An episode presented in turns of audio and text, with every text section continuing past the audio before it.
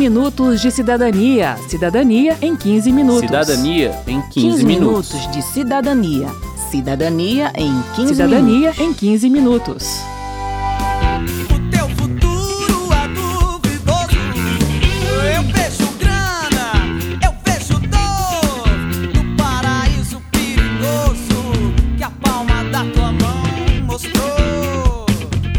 Nossa cultura, celebridades são como deuses, seres perfeitos, melhores do que a gente, especiais. Pelo menos é assim que a imagem deles é construída, não é mesmo? Exatamente, Verônica. Talvez até por isso haja aquelas reportagens mostrando o jogador famoso na praia com seus filhos, ou a modelo internacional atravessando a rua com uma sacola de compras, para lembrar pra gente que eles são humanos, pessoas normais, gente como a gente.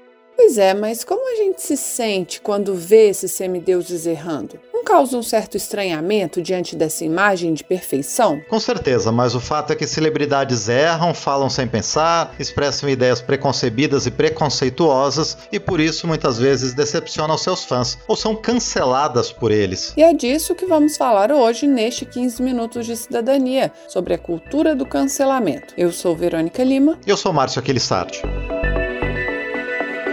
Errar é humano, mas negar o direito do outro de errar é o quê? Cancelamento. Para o professor e sociólogo da Universidade de São Paulo, Marco Antônio de Almeida, o cancelamento é uma reação dos fãs que se sentem traídos pela pessoa que seguem e admiram. Mas essa reação se baseia em uma visão irreal, estereotipada da pessoa e não leva em consideração todo o seu histórico de atuação pública. pessoas que têm uma trajetória importante em relação a alguns assuntos, alguns temas, né, que sempre se posicionaram de forma positiva, que tiveram uma atuação positiva, eventualmente falam alguma coisa equivocada. Agora, uma coisa equivocada vai apagar toda uma trajetória, né, toda uma obra, né? O professor lembra que esse tipo de linchamento é favorecido pela lógica das redes sociais, que amplia e reverbera as gafes e erros das personalidades. A presidente do Instituto Palavra Aberta, Patrícia Blanco, concorda que muitas vezes a reação do público é desproporcional ao tamanho do erro. Em um momento de grande polarização política, ela diz, a crença de uma pessoa se torna verdade absoluta e ela acaba criticando de forma exagerada quem pensa diferente dela. eu cancelo aquela pessoa, acreditando que o meu ato de cancelar fará com que aquela pessoa mude. Muitas vezes muda, muda até promovendo algo que é muito prejudicial para o ambiente democrático, que é a autocensura. Você deixa de colocar os seus pensamentos, as suas ideias e opiniões com medo na reação né, do público que pensa diferente de você. O que chama atenção no cancelamento é ele ser praticado entre pessoas que, em tese, pensam da mesma forma. Não se trata da cultura do ódio em que um grupo demoniza qualquer fala ou comportamento de outro grupo que tem pensamento oposto ao dele. Militantes negros e LGBT, por exemplo, já sofrem, segundo o professor Marco Antônio, ações de enfrentamento de seu discurso por parte de grupos de direita. No caso do cancelamento, são as pessoas negras ou LGBT que vão interditar o discurso de seu representante, quando ele diz algo que não é considerado correto ou coerente com a visão do grupo. Patrícia Blanco vê nesse movimento uma tentativa de impor à sociedade a tolerância a todos os grupos. O problema, ela diz, é que às vezes o remédio é maior do que a doença e acaba prejudicando a aceitação da diversidade. Quando você pratica um ato de ataque à reputação de certas pessoas porque ele ou ela fez um post é, homofóbico, misógino ou anti-direitos humanos, você está tá usando os mesmos métodos daquela pessoa que atacou. Você não constrói uma cultura de aceitação, muito pelo contrário. Você inibe essa aceitação e você promove uma intolerância ainda maior em relação a essas causas que são tão importantes da gente defender. Se nós não conseguirmos convencer pelo diálogo, não será pelo ataque, pela agressividade que a gente vai conseguir. O outro lado dessa moeda, diz o professor Marco Antônio de Almeida, é que o olhar social sobre as atitudes de alguns grupos, como negros, mulheres e LGBTs, costuma ser mais forte, levando a mais casos de cancelamento contra eles. É uma espécie de berlinda social, um paredão permanente, pois os deslizes dessas pessoas deixam aqueles que querem manter sua postura racista, machista ou homofóbica com a consciência mais limpa. As pessoas me acusam de ser machista e de ser racista, mas vejam as mulheres, vejam os negros. Um mote que é recorrente é essa história assim, ah, não tive intenção, estava apenas brincando. Né? Só que a intencionalidade e o tom de brincadeira é dado por um contexto. Então, coisas que poderiam ser vistas como brincadeira pelos brancos num contexto de 30 anos atrás, 40 anos atrás, hoje já não se possibilita pensar nisso, né? E muitos grupos se ressentem disso, né? Racismo, preconceito e discriminação em geral é uma burrice coletiva sem explicação. Afinal, que justificativa você me dá para um povo que precisa de união? Não custa nada lembrar que a lei nos proíbe de emitir algumas opiniões, como aquelas consideradas racistas. Isso não tem a ver com cancelamento, é crime mesmo. Exatamente. Prevista no Código Penal, a injúria racial consiste em ofender a honra de alguém, valendo-se de elementos de raça, cor, etnia, religião, origem ou da condição de pessoa idosa ou com deficiência. A pena é de 1 um a 3 anos de prisão e multa. O cancelamento ocorre quando a tentativa de silenciar a expressão de ideias não criminosas, mas diferentes. Essa é a visão da co-deputada estadual de São Paulo, Raquel Marques, que foi afastada da direção de um mandato coletivo após postagens nas redes sociais que não foram bem recebidas pelas outras integrantes do grupo. O que eu disse foi que gostaria que a esquerda desse tanta importância às crianças quanto dá a, a causa da visibilidade trans, né? Em nenhum momento eu falei de demérito ou de abaixar nada. Eu falo da invisibilidade das crianças. Essa fala vem de uma construção de dois anos em que a falta da criança não conseguiu ter espaço dentro do mandato. E é preciso ter sensibilidade para entender que a gente pode divergir e que pode incomodar. Incomodar não é violentar, porque a gente se, se tromba, a gente está defendendo ideias e tudo bem. E como é que a gente avança? Para Raquel, uma fala não pode ser calada só porque é incômoda, porque é a partir desse incômodo que se passa a buscar a solução. Mas, para a titular do mandato, Mônica Seixas, mesmo com boas intenções, Raquel errou e machucou muitas pessoas. E o que o coletivo espera dela é um pedido de desculpas e não uma punição. A Raquel não foi demitida ou tampouco expulsa, ela está afastada. Afastada da direção do mandato como codeputada. Ela não dita mais aos políticos o que a gente quer, a gente quer que ela reconheça os erros. Se ela reconhecer os erros, nós, de conjunto, porque esse mandato é nosso, temos que reparar. A gente está quebrando a cabeça para reparar como a gente vai elaborar políticas públicas para que as professoras se sintam seguras, como vai elaborar sobre as necessidades da primeira infância, das pessoas LGBT, um mesmo mandato que tem todas essas causas nos seus centros. Diga não ser ouvido, seja positivo.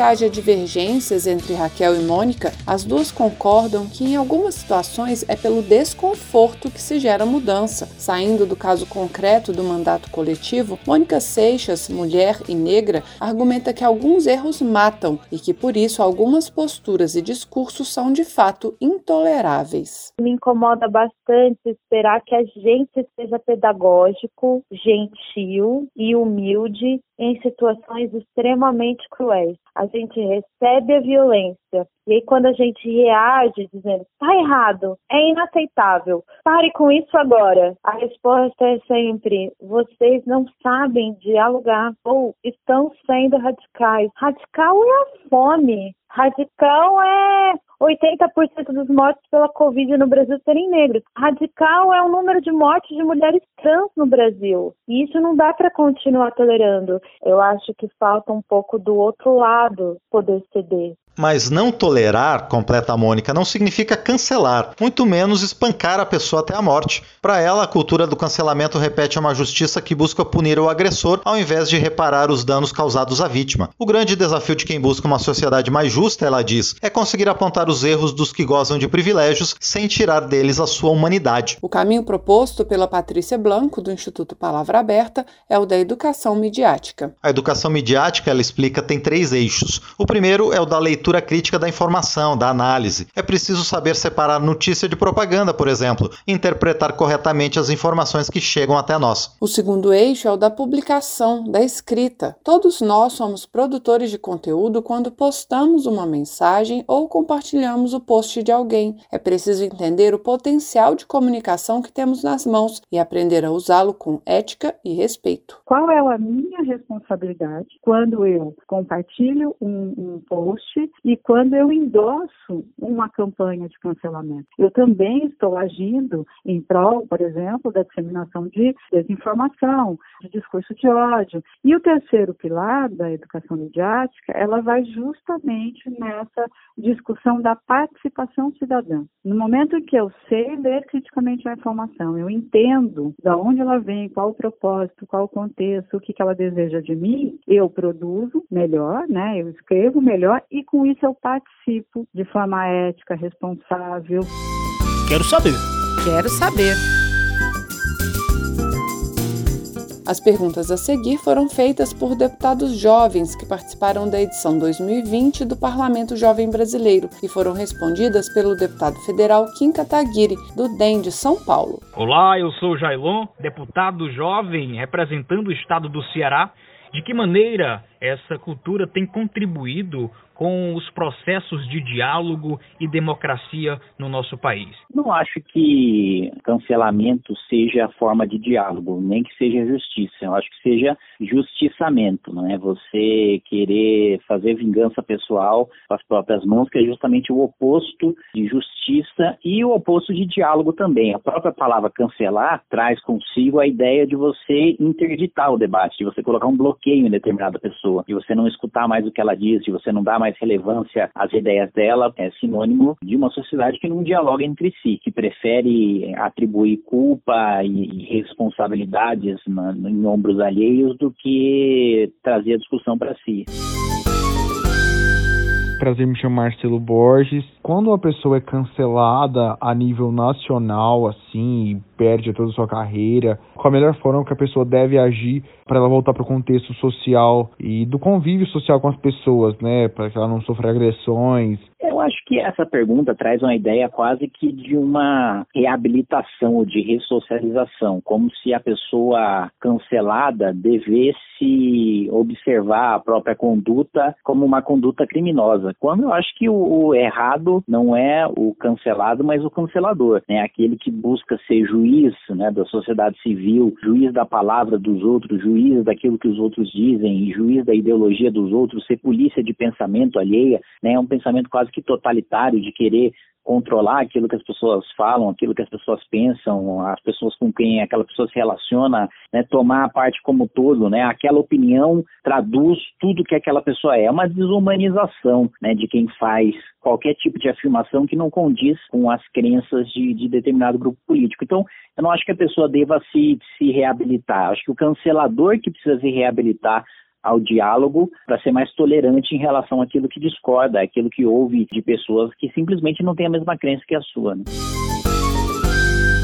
Eu sou o Luiz Guilherme e eu gostaria de saber como que a gente pode resolver essa problemática através dos meios judiciais. É, eu acho que o cancelamento seria o oposto da solução judicial, o oposto da, da solução pela justiça, porque o processo ele tem um devido processo legal, ele tem ampla defesa. O cidadão que está sendo acusado ele tem o direito de se defender e tem o, o direito de expor as suas ideias e, e, de colocar o contexto em que aquilo foi dito. Já no cancelamento, eu faria um paralelo, é, um sujeito que furtou, né, sei lá, uma maçã no mercado e é amarrado num poste para ser linchado, na minha avaliação, o sujeito que está sendo linchado é aquele sujeito que está sendo cancelado. Ele pode até ter dito alguma coisa que não é adequada, ele pode até ter dito uma coisa no contexto que foi mal compreendido, mas não é daquela maneira, pelo linchamento virtual, midiático, que você vai solucionar aquela conduta da pessoa. Você vai só satisfazer um desejo de vingança pessoal, mas não vai promover o diálogo, o debate, o holofote necessário em cima daquele tema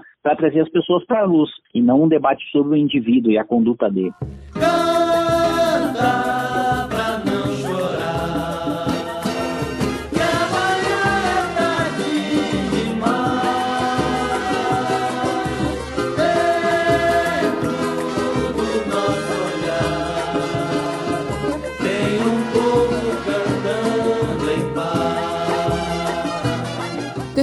O 15 Minutos de Cidadania, que teve produção de Cristiane Baker, reportagem e texto de Verônica Lima, trabalhos técnicos de Carlos Augusto de Paiva, edição de Márcio Aquilissardi e apresentação de Verônica Lima e Márcio Aquilissardi.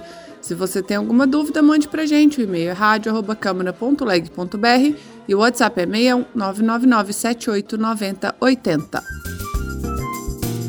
O 15 Minutos de Cidadania é produzido pela Rádio Câmara e transmitido pelas rádios parceiras em todo o Brasil, como a Rádio Super FM, da cidade de Lagoa Santa, Minas Gerais. Você pode conferir todas as edições do programa no site radio.câmara.leg.br e no seu agregador de podcast preferido. Uma boa semana e até o próximo programa. Até lá!